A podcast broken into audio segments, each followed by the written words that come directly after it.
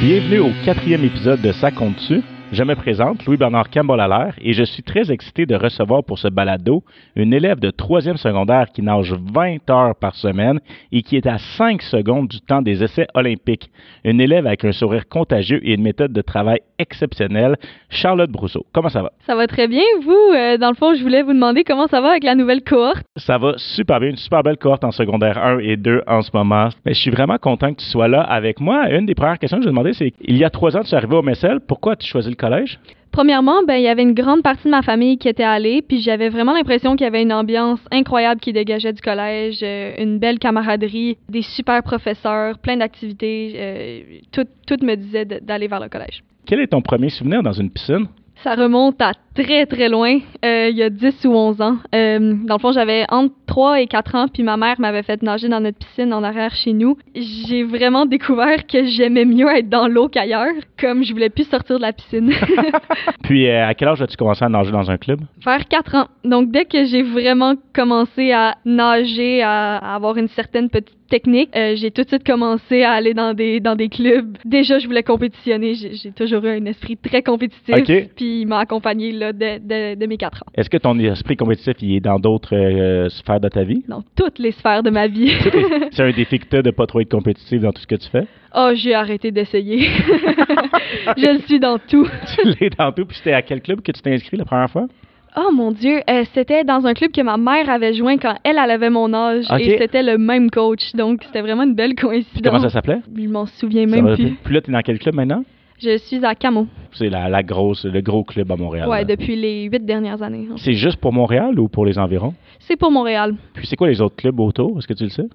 On a, euh, oh mon Dieu, là, je vous révèle tous nos compétiteurs. On a Pointe-Claire, qui est notre numéro un euh, euh, en compétition. On a Elite, on a Neptune. Neptune aussi, c'est des, très bons compétiteurs. Donc, on est trois clubs à tout le temps se débattre qui va gagner la compétition. Tout le temps l'esprit de compétition qui règne, qui est palpable dans, sur, le, sur le deck, la piscine. Puis à- après combien de temps as-tu compris que tu avais un vrai potentiel en natation? Quand mon coach nous avait fait jouer une partie de chat-souris dans l'eau, OK, c'est quoi ce chasseur? c'était comme euh, de la, de la course, donc il fallait rattraper la personne qui part devant nous. Et j'étais la- vraiment la plus jeune du groupe de, de très loin et très compétitive. J'ai tout donné. Puis mon coach m'a regardé, puis il a tout de suite compris. Il est allé voir ma mère, puis il a dit il faut qu'elle fasse de la compétition. OK, puis t'avais quel âge à ce moment-là? Je devais avoir 6 ou 7 ans. OK, donc vraiment très jeune, là. Oui. Puis est-ce que tu t'en rappelles comme si c'était hier de cette fois-là? Ah, comme si c'était hier. Vraiment. Je me souviens du jeu, je me souviens de la personne que j'ai rattrapée, comment j'avais tout donné Est-ce que pour tu te gagner. rappelles comment elle s'appelait? Elle s'appelait Emma. On tu- la salue. On la salue. Euh, J'aime ça poser cette question-là. À quoi ça ressemble une journée typique d'une Charlotte Brousseau? Ah, ils se ressemblent un peu. Euh, je vais, il y a certains matins où je vais commencer ma journée à 5 heures du matin, des fois à 4h50 pour aller m'entraîner. Euh, une pratique qui va durer environ deux heures. Après ça, ben, je vais aller à l'école. Puis tout de suite après l'école, euh, qui finit à 4 heures, je, je me dirige encore vers le Saint-Claude Robillard et j'ai une autre pratique qui va durer entre une heure et demie et deux heures. Quand je reviens à la maison, je vais manger, je vais faire des devoirs, puis après ça, je m'en vais me coucher. Puis ça, c'est combien de jours par semaine? Dans le fond, je m'entraîne six jours par semaine, mais huit entraînements à peu près. Wow! Puis c'est quoi ta journée de congé? Le dimanche. Le dimanche. Puis c'est quoi une journée typique de congé pour euh, toi? Euh, parfois quelques devoirs, mais il y a même des fois où je vais aller courir avec des amis parce que j'ai trop d'énergie. Ouais. Puis le matin, quand tu arrives, puis tu as déjà euh, nagé pendant deux heures, est-ce qu'il y a une différence que tu vois entre euh, comment tu te sens puis sur les élèves autour de toi? Oui, il, y a une, il y a une petite différence. Euh, dépendamment du matin, si la pratique était vraiment difficile, des fois j'ai comme le goût un peu de dormir sur mon bureau, mais comme je suis- faut- des fois je prends un peu de café, je prends un thé glacé puis je repars, on y retourne, euh, puis euh, je donne toute mon attention concentration en classe. Euh, J'aime beaucoup l'école, donc c'est pas une difficulté vraiment d'avoir de, la concentration. C'est quoi tes matières préférées? J'aime beaucoup, beaucoup le français. Euh, les mathématiques m'intéressent beaucoup, puis euh, les sciences aussi. Moi, j'ai toujours beaucoup aimé les sciences. Est-ce que des fois, tu es jalouse de voir tes amis autour de toi qui ont dormi deux heures de plus le matin? Parfois, un petit peu. Quand ils me disent je suis fatiguée aujourd'hui, j'ai dormi comme un 10 heures. Des fois, ça, ça peut m'énerver un petit peu. J'ai dormi un gros 6 heures, moi, cette nuit. Mais c'est une vie que j'ai choisie puis que j'échangerais pour euh, rien au monde. Vraiment, c'est euh, tout mon mode de vie puis comme je l'adore, fait que je le changerais pas.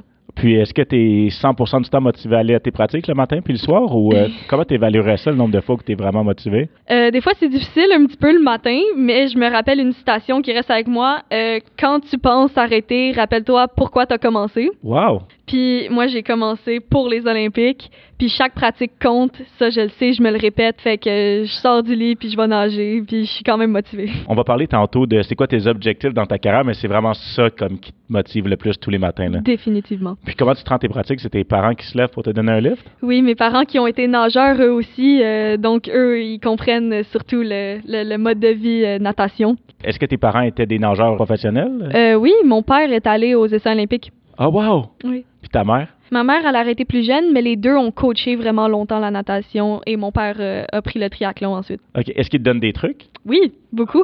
En fait, quand je suis allée aux Jeux du Québec, mon père était le coach.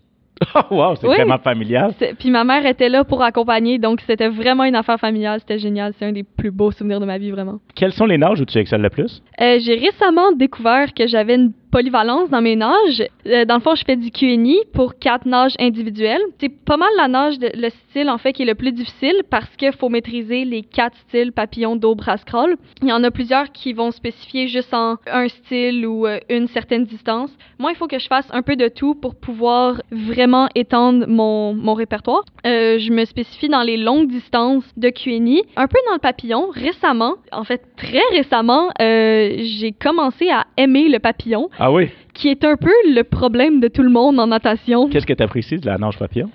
Euh, ok, ça peut être bizarre de dire Ouais. ça, mais ça fait mal.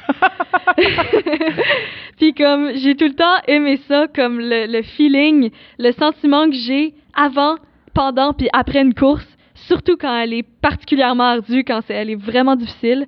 Euh, puis c'est pour ça que je fais comme des nages comme le 800 crawl, le 200 papillon, puis le 400 QNI, c'est celles qui font le plus mal, puis c'est mes préférées. Puis ça, c'est les nages les plus longues en natation? Oui.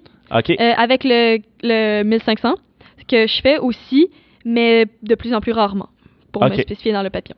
Ah, c'est vraiment excellent. Puis c'est quelle nage que tu préfères le plus? Euh, c'est le papillon ou une autre? Le, le QNI, en fait, le vraiment... QNI, faire les quatre nages. Ouais, le, le 400 QNI, là, c'est la plus difficile, mais c'est ma préférée. Puis c'est quoi l'ordre des nages? Ça commence avec le papillon, ensuite avec le dos, et la brasse, et on finit avec le crawl. Puis euh, qu'est-ce que tu dis dans ta tête? Est-ce que c'est comme Ah non, je suis rendu au dos, ah oui, je suis rendu à la brasse? Comment ça fonctionne dans ta tête? Euh, ben, ça dépend. Il y a, il y a certains euh, sentiments euh, qui, qui s'accordent à chaque style. Le papillon, faut que je me dise, faut que je prenne de l'avance, puis faut que je toffe.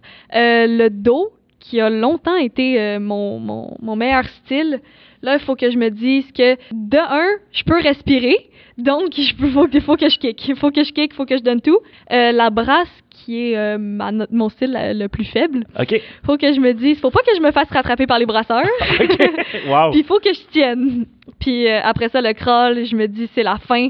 Peu importe comment je me sens en ce moment, faut que je donne tout.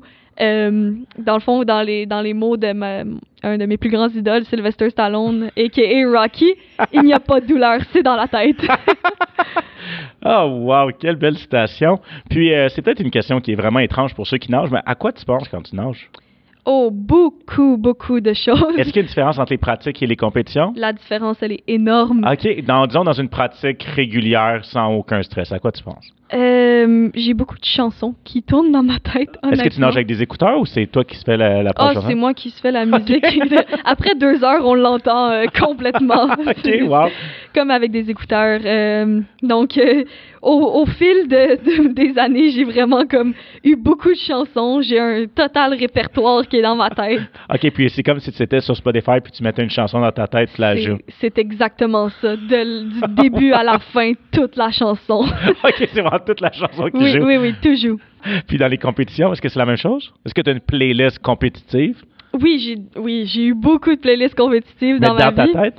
Euh, dans ma tête, oui, mais c'est plus difficile euh, dans une dans, dans une course, dans une compétition, d'avoir de la musique parce que ça fait tellement mal. OK. Donc, comme faut se dire, honnêtement, rendu là, faut vraiment être comme les poings serrés, les dents serrées, puis juste tout donner. Puis ce que je me dis dans ma tête souvent, c'est faut que je le finisse, OK. puis faut faut que faut y aller. Let's go OK. pas de douleur. Euh, puis comme la- ma concentration est plus, euh, disons, euh, volatile dans les pratiques. Puis là, il faut que je sois full-on, concentrée, motivée dans ma course. Puis sur une échelle de 1 à 10, ce serait quoi la douleur? Dépendamment de la course, dépendamment de la spécialité, le 400 IAM, je dirais 11. 11 oui, j'ai, j'ai, j'ai les jambes engainées, je sens plus mes bras, j'arrive plus à respirer à la fin, mais comme, faut que je continue. Des fois, il y a plusieurs courses dans la même journée? Ah oui, des fois, il y a, il y a des courses dans les mêmes minutes. euh, des fois, au Jeu du Québec, j'avais comme 5 minutes entre, euh, entre des nages. Puis qu'est-ce que tu fais pendant ces 5 minutes-là pour récupérer le plus? J'écoute de la musique tellement fort que c'est sûr que mes tympans vont exploser un jour. Mais ça me fait oublier tout autour de moi. Je rentre dans une bulle. Il y a rien d'autre. Il y a juste ma course puis moi puis la musique. Et le coach vient pas te parler, il sait qu'il doit pas s'approcher de toi. Pas là. dans les cinq dernières minutes, non. OK. Ah, OK. Puis est-ce que tu sais que tout le monde est comme ça ou il y en a qui jasent puis c'est comme un moyen de s'enlever le stress? Quand on était plus jeune, on faisait juste jaser. Mais plus on vieillit, plus on rentre tous dans une bulle. Puis on, on va pas se mentir, il y a beaucoup de compétition entre certaines filles. Donc, euh, puis c'est surtout, c'est nos amis. Donc, euh, 10 minutes avant la course, c'est un gros câlin, bonne chance, je t'aime. Mais 5 minutes avant la course, c'est comme, faut, faut, faut tout donner, faut se battre. OK. Puis est-ce que euh, quand on nage, on voit les gens autour de nous? Est-ce qu'on voit un corridor à côté? Comment ça fonctionne? On, la, la meilleure stratégie, c'est d'être dans le corridor du milieu. C'est ça, c'est à cause des vagues, hein? Oui, mais c'est surtout parce qu'on peut voir tout le monde. T'es capable de voir plusieurs couloirs ou? Environ euh, deux, trois couloirs près. Euh, si je, je respire à gauche, je peux voir tout le monde à gauche. Si je respire à droite, je peux voir tout le monde à Puis droite. ça, c'est un gros avantage? C'est un gros avantage euh, d'être dans le milieu. Le meilleur nageur qui a, le- dans le fond, le meilleur temps, il va être positionné dans le couloir 4, le couloir du milieu. Comme ça, il peut tout voir autour de lui. OK, puis ça, ça lui permet de contrôler sa vitesse, l'effort qu'il met dès le début, plus tard? Euh, ça peut lui permettre d'évaluer la compétition, à quel point il doit forcer, disons, dans quelle, euh, dans quelle longueur, dans quel style, ouais. Est-ce que tu vois que tes performances sur le côté sont moins bonnes? Est-ce que tu as déjà remarqué ça? Oui, on a un corridor qui s'appelle le Dallo. OK, ah, comme au bowling, là. Oui, mais c'est le corridor que personne veut. C'est les corridors aux extrémités. Puis c'est là qu'on voit, euh, surtout qu'on respire les pieds du monde, où on voit les coachs comme dire go, go, go, allez, mais quasiment dérangeant. Qui devrait mettre comme un couloir, comme un, un mètre de sécurité sur le côté pour pas vous déranger. là. Peut-être. Mais vu que t'es jamais sur le côté, tu trouves ça bon pour les filles qui sont sur le côté? J'ai quelques, j'ai, eu quelques courses de côté. Des fois, ça se passe vraiment mieux que ce qu'on pense. Ouais. Mais faire du dos dans le dallo, c'est horrible. Ah oui? Parce que tu frappes le, le- le- tu frappes quasiment le mur, tu frappes le- les, les corridors à côté, c'est pas génial. C'est quoi les plus grosses fautes que tu peux faire? Est-ce que c'est comme pogner le cordage? euh, Ouais, pogner le, le, le- le cordage, euh, en effet, c'est que ça ruine complètement ton feel. Toute ta, toute ta prise de l'eau est comme déboussolée pendant comme deux ou trois coups de bras, puis après ça, il faut que tu le reprennes. Ça, c'est les erreurs majeures, là. Ouais, ben, il y a bien sûr le faux départ, Ah oui? Est-ce que ça t'est déjà arrivé, ça? plusieurs fois, Ah dont une au Jeu du Québec. Est-ce que tu peux nous expliquer qu'est-ce qui s'est passé? Oui, bien sûr. Euh, ok, ça, c'est très, très, très vif dans ma tête. Il y a eu un genre de feedback, un petit bruit dérangeant, Ah. très aigu après le à vos marques, parce qu'il y a deux micros, un pour dire à vos marques, puis un pour faire le poup. Mais les deux micros ont été ouverts en même temps. Donc, à proximité, il y a eu un bruit très aigu qui a sorti et qui m'a dérangé et que j'étais tellement tendue sur le bloc que j'ai sauté dans l'eau. Mais vu qu'il y avait vraiment eu un problème de micro, ils m'ont laissé nager quand même. OK, parce que d'habitude, c'est dès que tu as un faux départ, t'es disqualifié. Oui. OK, puis ça, est-ce que c'est comme. Est-ce que tu fais des cauchemars là-dessus, des fois? Ah oui, oui, oui, oui. C'est quoi le plus grand le cauchemar qui revient le plus souvent? Moi, en tant que prof, c'est par exemple une classe que c'est complètement personne m'écoute, les élèves se lancent des choses, ça arrive début du mois d'août quand j'arrive pour enseigner. Toi, c'est quoi le cauchemar le plus récurrent? Ah, je dirais que le faux départ est très proche parce que je l'ai expérimenté plus de fois que j'en suis fière. OK. Donc, euh, c'est un peu difficile. La disqualification, en général, c'est tellement tough à gérer. Oui, puis euh, c'est les millièmes de seconde au début que tu sais qui vont faire toute la différence. Ouais, puis à la fin aussi, les, les, les, les touches, là, des fois, ça peut faire très mal. OK, parce que c'est quand tu touches, faut que ça active le, le senseur. Exactement, il faut activer le senseur et parfois, on frappe plus fort qu'une personne, Ouais. puis on a quand même on a quand même pas eu. Des fois, ça peut arriver jusqu'à deux centièmes avant. Euh, Il y a Michael Phelps, en fait, en C'est ça 2008. que je voulais dire. Oui, Il avait touché en deuxième, lui, c'est ça? il a touché en deuxième, mais il a touché plus fort. Donc, que l'autre. Oui, que Kavik. Donc, il a gagné. Toi, est-ce que tu penses que c'est correct? Ou tu penses qu'il aurait dû à la reprise vidéo puis dire, ben l'autre a touché en premier parce que la course est touché le bord? Qu'est-ce que tu en penses? À la reprise vidéo, on a vu que les deux avaient pas mal touché en même temps, mais qu'il y avait eu un- une touche beaucoup plus forte du côté de Phelps. OK. Je suis un peu biaisée parce que j'adore Michael Phelps, Ouais. mais euh, je pense que c'est juste parce que s'il y, a, il y a une certaine façon de toucher, puis Kavik ne l'a pas faite. Donc, Ok. euh, il aurait dû.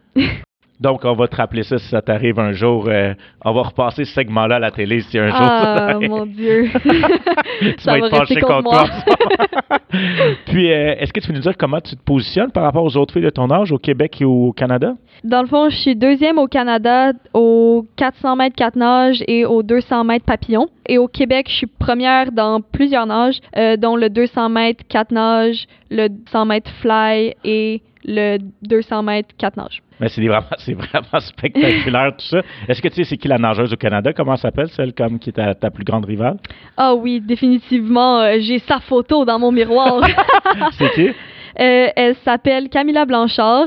Ça, c'est une fille au Québec Ouais. qui m'a battu de 1 centième au 224 nages. Ça fait mal. Et au Canada, euh, on a une Albertaine qui m'a battu de quelques centièmes au 424 nages. Ça, ça fait mal. Donc, est-ce que tu penses que c'est comme ces petits centièmes-là, ça te donne une motivation supplémentaire pour t'entraîner? Définitivement. Ah oui? Oui. ok, c'est comme, c'est quasiment mieux de perdre par quelques centièmes à ton âge, comme ça, Ouais, tu t'assois pas sur tes lauriers. exactement, oui. C'est vraiment le- le- un des trucs les plus importants, ne pas euh, prendre pour acquis la victoire. Une autre question, quand tu regardes euh, la natation à la télé, pour des gens qui sont néophytes, qu'est-ce que tu remarques le plus que, par exemple, nous, on, on remarque pas? Je suis capable de comme remarquer euh, des, des détails. Dans le fond, écouter des compétitions de natation, c'est que vous voulez pas écouter une compétition de natation avec moi, je vais totalement juger tout ce qui se passe. Je vais être une commentatrice gossante. Euh, je donne des détails. Ah, son virage était pas bon. Ah, il a perdu sur la touch. Oh mon dieu, il aurait pas dû respirer là. Donc, je suis gossante. c'est quand même un plaisir coupable pour moi d'écouter ça. Puis, est-ce que tu aimerais ça un jour euh, commenter à la télé ou ça, tu y as jamais pensé? J'y avais jamais pensé. OK? Oui. Puisque tu penses que ça t'intéresserait? Peut-être, oui. OK. Qu'est-ce que tu apprécies le plus et le moins de- du sport? Bon, ben c'est sûr que les matins, ouais. à 4h50. Eh, mais euh, je le prends. Euh, ça reste de la motivation. Euh, mais tout autour de la natation, c'est toute ma vie. Ça vide ma tête de nager. Euh, non seulement dans les compétitions, je mets une bulle, mais en pratique aussi, je rentre dans un- une sorte d'espace, un état second où je suis juste bien. Euh, ça m'apprend tellement de leçons de vie sur la, force, la résilience, mon Dieu, la résilience. Euh, puis la persévérance. Donc, ça fait partie de ma vie. En fait, c'est ma vie depuis tellement longtemps. Puis ça me remplit de joie, vraiment. Ah, wow. Puis, c'est quoi ton meilleur souvenir de natation? Les Jeux du Québec. Ah, OK. Ça, c'était il y a combien d'années? Il y a combien d'années? C'était cet été. Puis, est-ce qu'il y a quelque chose en particulier qui t'a marqué? Mon 424 nages. Toi, 440. Ouais, là où j'ai fait euh, le faux départ, mon père m'a dit après Oh mon Dieu, qu'est-ce que tu nous as fait Parce qu'il était sur le bord de la piscine, puis c'était pas mal euh, la nage où j'avais les chances d'aller chercher la médaille d'or. Donc, j'ai ça m'a fait mal au cœur d'être dans l'eau, puis que j'étais la seule à avoir sauté. Ça doit être la pire sensation de te retrouver tout seul dans l'eau. Ah, ça te prend combien de temps avant de te rendre compte que, ah merde, j'ai foiré? Euh, j'étais sur le bloc, puis j'ai senti un déclic dans mon corps. Dès que, dès que tes pieds ont quitté le, Mhm. le tremplin. Ah, mais je le savais avant. Je, je- Ah oui? Ouais, je sais pas comment, mais dans la milliseconde avant de sauter, je le savais que j'allais sauter, puis je me suis dit, ah non, non, non, non, non, non. Puis est-ce que tu as eu comme une image qui t'est venue en tête ou quelque chose? Comme t'as-tu vu ton père ou ta mère ou quelque chose? Ou la déception? Est-ce que? Ben, j'ai vu, en fait, j'ai vu euh, des trucs antérieurs. J'ai vu comme tous mes entraînements, tout mon processus de, de commencer à faire un peu de papillon, d'entraîner tous mes styles, de regarder comme les anciens Jeux du Québec. Mais là, je me suis dit, oh non, tout ça pour ça. Mais imagine-toi, si ça arrive, comme par exemple tu le regardes à la télé, tu dois tellement avoir une empathie énorme par rapport aux nageurs à Ah, qui ça arrive. tellement. Mais en fait, c'était à la télé. Les Jeux du Québec Ok. ont été diffusés à la télé avec des commentateurs. Puis dès que j'ai sauté, il y a eu un silence de mort. Puis, euh, comment tu te sens dans les compétitions? Est-ce que tu es stressée, anxieuse, excitée? Euh, je suis pas mal un mélange de tout ça. Ouais. Dépendamment des courses, il va y avoir un certain niveau de stress. Euh, comme par exemple le 400 mètres 4 nages, vu que c'est ma spécialité, c'est plus difficile à gérer avant. Mais des fois, il y a des nages, euh, je veux pas dire moins importantes, mais moins euh, révélatrices. Euh, donc, euh, par exemple, le 200 mètres papillon, j'ai fait ça pour la première fois euh, il y a pas très longtemps. Et j'avais aucun, aucun, aucun stress parce que je savais qu'il y avait rien à perdre. OK, c'est juste c'est selon les attentes que tu as, là. La Oui. pression que tu te mets. Oui, oui, oui, définitivement. Le feeling après une course, c'est tellement exaltant. Il y a comme pas de mots pour décrire le genre d'euphorie quand on sort de l'eau puis qu'on a vu qu'on a fait un meilleur temps. On a peut-être fait un podium, qu'on a battu un temps. C'est comme tout est tellement le fun. Puis, euh, as-tu euh, obtenu des conseils ou remarqué des techniques de certains nageurs qui t'ont influencé? Euh, bien sûr, je vais, je vais revenir avec Michael Phelps, qu'il a dit qu'il n'y avait pas de limite à nos convictions et que la seule limite qu'on a, c'est vraiment celle qu'on qu'on s'impose à nous-mêmes. Puis c'est pour ça que je me dis, euh, il n'y a pas de limite. Donc, euh, dès que je ne mets pas de limite, euh, je j'ai vraiment l'impression que je peux le faire. Je pense que il est en dépression après ces olympiques. Est-ce que ça te fait peur, tout ça? C'est sûr que ben les Olympiques c'est un peu un couteau à double tranchant. Euh, Il y a une certaine phase après une compétition de, de cette euh, genre d'envergure là qui est un petit peu plus sombre pour plusieurs athlètes en fait. C'est sûr que mais en fait même à mon niveau après une compétition le moral est plus bas parce que on est dans un genre d'ambiance qui est tellement différente OK. euh, qui on, on est vraiment dans notre élément, on est dans notre monde. Puis après ça, revenir à la vie normale, c'est un petit peu plus tough. Retourner à son cours euh, d'éthique et culture religieuse euh, Ah non, ça c'est toujours un plaisir. Mais disons un, un cours de maths un lundi matin quand après l'euphorie du dimanche, ouais, c'est plus quand, difficile. quand on revient de Québec à minuit là, OK. ouf. Mais on le reprend, tu sais, euh, le, le, le mood revient, le moral revient, puis on, on revient à la vie normale. Ben normale entre guillemets. Ouais, Est-ce que vous, avez- vous en parlez entre vous de vos peurs, de votre anxiété, tout ça, ou c'est comme un peu tabou dans le sport? Non, c'est pas du tout tabou. Euh, y a, dans le fond, ma coach, elle s'occupe beaucoup de nous. Elle s'assure vraiment que tout le monde est bien. Euh, Puis dans, dans la dernière année, j'ai comme fait une certaine progression euh, dans la- ma façon de gérer mon stress. Oui?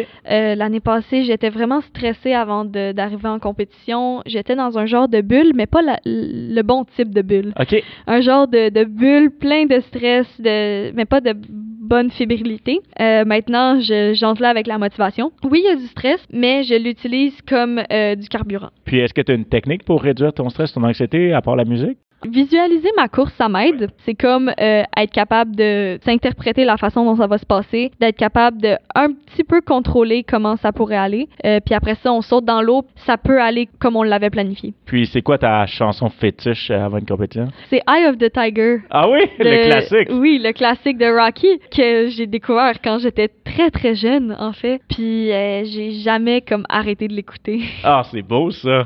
Est-ce qu'il y a un film de natation que tu apprécies beaucoup? Beaucoup. Euh, puis c'est un film qui a été réalisé par euh, un Québécois Ouais. et que là-dedans c'est deux nageuses que je connais très bien qui jouent, Catherine Savard et Ariane Mainville. C'est quoi ça s'appelle? Ça s'appelle Nadia Butterfly. OK.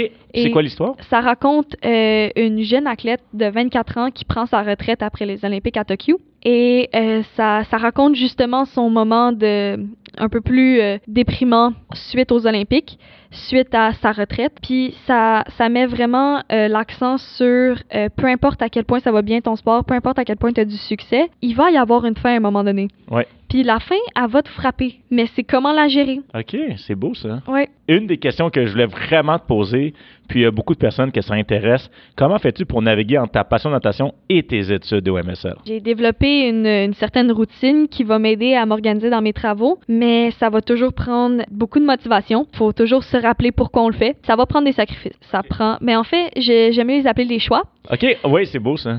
parce que c'est quelque chose qu'on fait euh, pour notre notre mode de vie. Ouais. C'est tout pour améliorer. C'est mettre nos œufs dans le même panier, c'est euh, mettre de l'argent en banque, mais c'est tout pour s'améliorer. Euh, tout pour le sport. Euh, l'éducation reste super importante pour moi. Ouais. Puis euh, j'aime beaucoup l'école. Fait que les études, c'est sûr que je vais j- j'en prends j'en prends bien soin, mais dans les activités, disons, va falloir que je fasse des choix qui vont tourner vers la natation. Mais on voit que c'est vraiment une motivation intrinsèque que ça prend. Ça peut pas venir de l'extérieur. Ça peut pas juste être Mhm. tes parents qui te poussent puis toi qui t'aimes pas ça. là. Ouais, ouais, ouais, c'est sûr. Ouais, ça vient de moi. Finalement, c'est quoi ton rêve de nageuse? Ce serait d'aller aux Jeux Olympiques, possiblement peut-être nager contre mes idoles, contre Cathy Ledecky, contre Maddie McNeil, euh, peut-être contre euh, Summer McIntosh. Ce serait tellement cool. Euh, ressentir l'honneur de pouvoir représenter mon pays euh, aux Olympiques, puis d'exploiter complètement à fond ma passion. C'est vraiment le, le top du top, le rêve ultime. Puis là, les prochains Olympiques sont en 2024. Là, tu vas être trop jeune. En fait, je pourrais y aller. Il n'y a pas vraiment de limite d'âge. Ouais. Je pense que la plus jeune nageuse olympique avait 10 ans.